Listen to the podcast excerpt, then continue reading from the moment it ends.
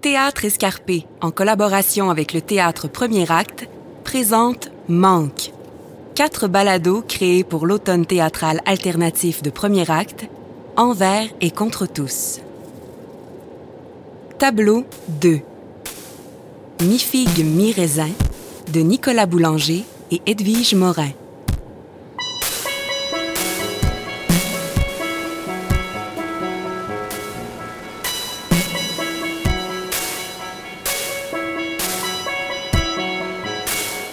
Une idée à la noix. Du jambon forêt noire. L'eau à la bouche. Un, brie fondant. Des cannes de soupe. Du pain sur la planche. Des cannes de soupe aux tomates. Le cœur d'artichaut. Les cannes de soupe aux tomates Campbell. Les jambes en compote. Les cannes de soupe. Les cannes de soupe aux tomates. Les cannes de soupe aux tomates Campbell. Un souvenir. Ou plutôt une sensation vient à l'esprit. C'est flou, mais j'ai l'impression que c'est quelque chose d'important. Le café, fuck, j'ai oublié le café. Tu te réveilles et t'éclates en sanglots. Je te blottis dans mes bras. Toi, tout petit contre ma poitrine. T'as du mal à t'apaiser. Tu dois sentir ma fébrilité. Non, pas ma fébrilité, mon. mon stress. Non, mon angoisse plutôt. Je jette un œil à ma montre. Encore quelques heures.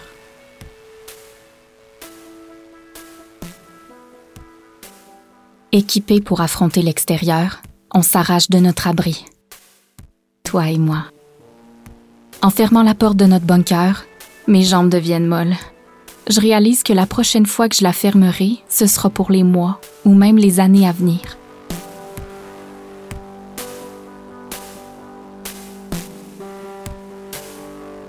Ce soir à 18h, t'auras un an. Ce soir à 18h précisément, je vais assurer ton avenir en fermant sur nous la porte de notre bunker. C'est une décision finale. Quelqu'un de moins raisonné que moi, quelqu'un Quelqu'un comme ton père parlerait sans doute de fatalité ou de destin, mais pour moi, c'est pas la question. Oui, l'heure que j'ai choisie avec soin a quelque chose de symbolique, mais il s'agit simplement de respecter ma propre décision, d'être précise dans ce geste fou que je dois commettre ce soir. Si je suis pas scrupuleuse, j'ai peur de manquer de courage.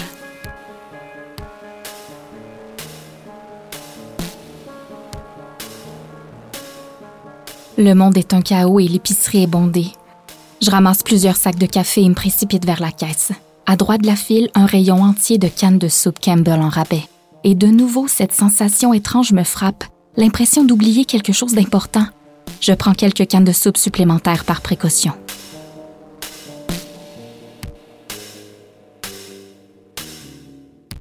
De retour au bunker, il est 16h30. Je vide mon butin sur la table. Une canne de soupe glisse de mes mains tremblantes, roule. Elle éclate en faisant un bruit sourd, je sursaute, j'étouffe un cri de rage et me tourne vers toi, m'attendant à ce que tu te remettes à pleurer. Mais tu pleures pas.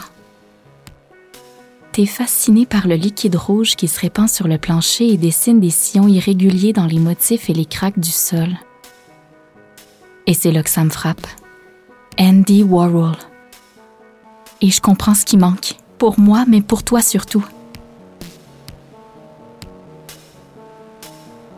On se rhabille tous les deux. Il est presque 5 heures. Dans une brocante, je trouve des livres Don Quichotte, Moby Dick, Le Petit Prince, Tintin. Des tableaux aussi. Un voilier prisonnier d'une tempête et une reproduction de la Marilyn Monroe de Warhol. Et puis un journal.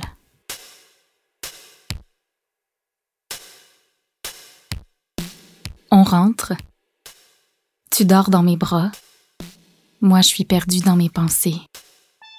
Je dois maintenant sceller la porte du bunker derrière nous. Instinctivement, je jette un œil à ma montre. 18h07. Le moment est raté. De pas grand-chose, mais... Je ferme pas la porte. Mes mains attrapent le journal. Il y a un film pour enfants ce soir-là dans une salle de cinéma près de la maison. Ce film que tu vas tellement aimer et qui va devenir ton préféré.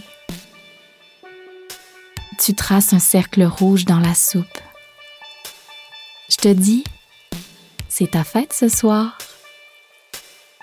Tu ris. Riz au lait, Risotto. Riz de veau, en deux coups de cuillère à peau. avec des yeux de merlan frit. On m'a dit Les pieds dans les plats. On, m'a dit de vendre ma salade, On m'a dit de me méfier des cœurs d'artichaut. Du dindon de la farce. de l'argent du beurre, On m'a dit. de pimenter la vie. J'ai pris l'habitude de contempler ma rue, passante et animée. Certains courent pour attraper l'autobus, d'autres se promènent en trottinette, skate, poussette, avec leurs enfants, leurs chiens. Depuis quelques jours pourtant, la rue est particulièrement déserte. Son seul attrait, c'est cette fille, surprenante forme filante, qui naît tous les jours un peu avant 8 heures sur le trottoir juste devant l'épicerie. Tantôt courte et pourtant élancée, elle prend son temps. Il est quelle heure? Elle n'est pas pressée, rien ne la retient. Elle est fluide sur ses jambes, sereine. Elle jette des regards autour d'elle, ne s'accroche à rien en particulier.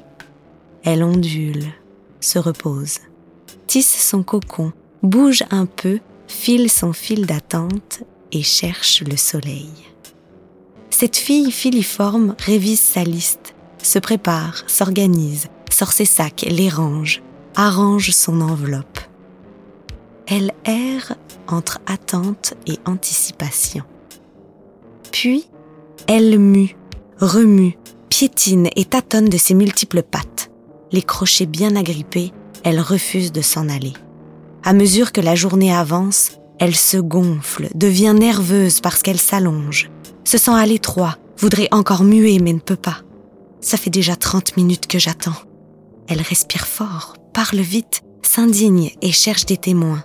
S'ennuie et ne supporte pas de perdre son précieux temps. On dit que les étalages sont complètement vides. Dresse ses antennes, vérifie d'où vient la voix, délimite son territoire, cherche à s'échapper pour aller s'acheter quelque chose à boire, à manger en attendant, s'occuper les mains, s'occuper l'esprit. Se retrouve nez à nez avec une autre personne, proche, trop proche. Reste finalement là, prise en otage. Ne veut plus manger, voudrait trouver un cocon pour en faire son nid douillet. Elle se replie sur elle-même, tisse sa toile de soie, devient chrysalide et attend là. Elle imagine sa métamorphose, libérée de son manque d'autonomie. Et tout à coup, cette fille file, n'attend plus, se voit papillon, voler à travers champs. Elle sait que sa vie sera courte, mais l'état sauvage l'anime. Et alors que son squelette la comprime de plus en plus, elle s'adonne à sa rêverie, persuadée que son instinct de survie renaît enfin.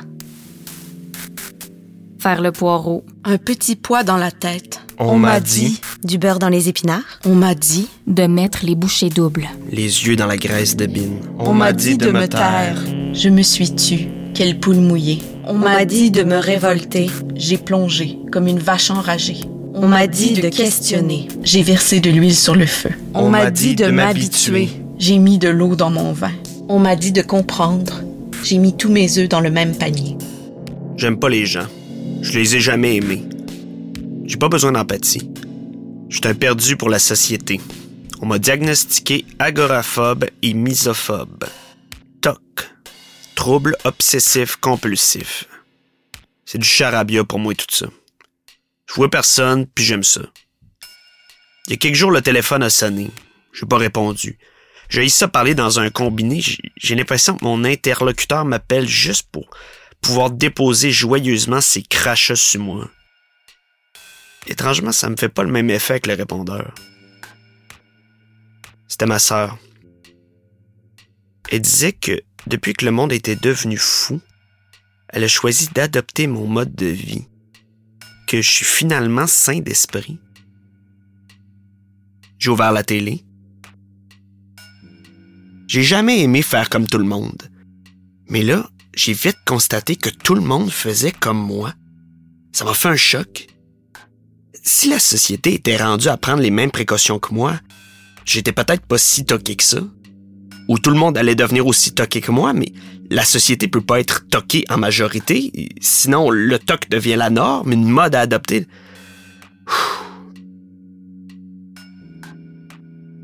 J'ai eu envie de sortir pour apprécier les rues vides. J'ai trouvé le printemps beau pour la première fois. La nuit, l'autoroute était déserte, calme, silencieuse. J'ai marché dessus, pris toute ma place pour une fois. Me sentais large. Mon cœur battait fort, mais pas de peur. J'avais enfin le droit d'aller au bout du monde. Les immeubles avaient l'air surpris de me voir dehors. Leurs ombres se courbaient sur moi, comme pour m'encourager, on aurait dit, comme un marathonien sur la ligne d'arrivée. Au lever du soleil, j'ai quitté l'autoroute à pas de tortue. Je me suis assis au milieu d'un terrain de soccer, vide lui aussi, et j'ai observé tout ce qu'on peut pas voir quand les humains prennent toute la place. Une marmotte est sortie de son terrier, bien décidée à aller chercher le petit déjeuner. J'ai pas bougé. Elle s'est approchée tout près sans me voir. Le vent léger du matin entrait par tous les pores de ma peau. J'étais vivant. J'aurais voulu le crier. J'ai entendu un bruit. Ça ne m'avait pas traversé l'esprit que je pourrais croiser quelqu'un. On regardait la même chose. m'a souri en essayant de bouger le moins possible pour pas effrayer la marmotte, puis moi aussi peut-être. Elle n'a pas parlé, je suis resté. Un peu anxieux, mais surtout fier de pouvoir partager un moment simple avec quelqu'un. Elle a disparu en même temps que la marmotte. Ça, c'était juste avant que les autorités installent de nouvelles règles de normalité. Plus les mesures se sont assouplies, plus les miennes se sont durcies. Je vais à nouveau entre mes quatre murs dans l'attente que le monde redevienne fou pour me laisser faire une promenade et pour peut-être la recroiser. J'ai marché sur des œufs. On m'a dit de respecter. J'ai délaissé ordinateur, cellulaire, télé. Comme un cheveu sur la soupe. On m'a dit d'assumer. Je suis sorti me promener. Aplati comme une crêpe. On m'a dit de croire. J'ai investi la rue, le cœur de la cité. On m'a dit d'ouvrir. J'ai pris peur quand je t'ai croisé. On m'a dit de fermer. J'ai baissé la tête et continué ma route. On m'a dit d'oublier. J'ai arrêté d'écouter et me suis souvenu du sourire des gens que je croisais.